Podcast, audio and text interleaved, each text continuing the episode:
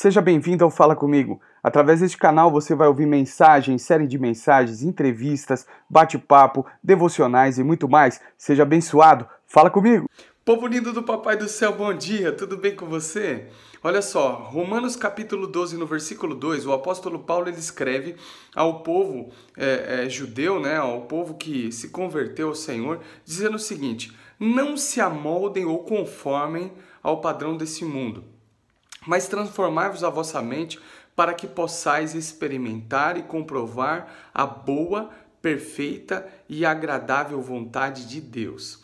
Eu creio muito que a partir do momento que nós entregamos a nossa vida a Jesus, eu creio que o diabo não tem mais poder para tocar na nossa vida espiritual. Eu creio que agora eu sou templo do Espírito Santo e a minha vida ela é, ela é movida por esse poder, né? por essa dinamite que explode dentro de mim, a dunamis, o poder que emanou dos céus, conforme a gente lê lá no relato de Atos capítulo 2. Mas eu creio que o diabo ele vai trabalhar nas nossas emoções, na nossa psique, ou seja, na nossa alma, naquilo que nós sentimos, na, na forma com que nós pensamos, da maneira que nós enxergamos as coisas, acreditando nas informações que o mundo coloca para mim como padrão. E a partir do momento que eu começo a aceitar essas verdades, eu posso criar expectativas sobre algumas coisas que não são verdadeiras e assim viver uma vida de frustração. Para eu experimentar e comprovar, porque uma coisa é experimentar, você toma um golinho de alguma coisa, belisca um pedacinho de alguma coisa, hum, que bom, mas não há continuidade. Experimentar e comprovar é diariamente. Eu faço uso diariamente e entendo que é boa, perfeita e agradável essa vontade de Deus. E para viver isso, eu preciso permitir ou não permitir que o diabo toque nas minhas emoções. Eu não posso andar conforme o padrão que o mundo põe. E eu também não posso permitir que Satanás trabalhe na minha mente, no meu coração e nas minhas emoções para que eu me distancie dessa vontade de Deus.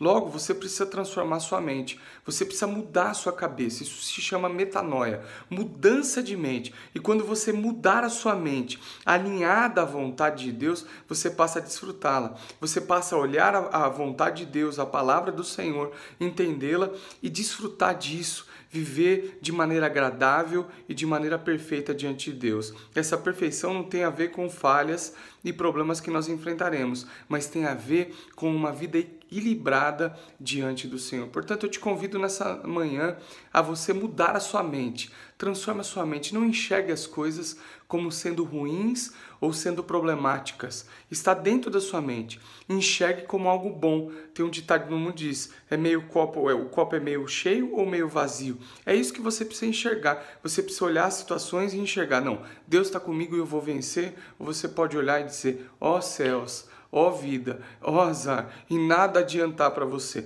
Não adianta ter um banquete na minha mesa, preparada todos os dias pelo Senhor, se você olha e só enxerga coisas ruins. Mude a sua mente, transforme a sua mente pelo poder do Espírito Santo e seja capaz de experimentar e comprovar a boa, perfeita e agradável vontade de Deus. Amanhã eu falo mais um pouquinho sobre isso. Até já!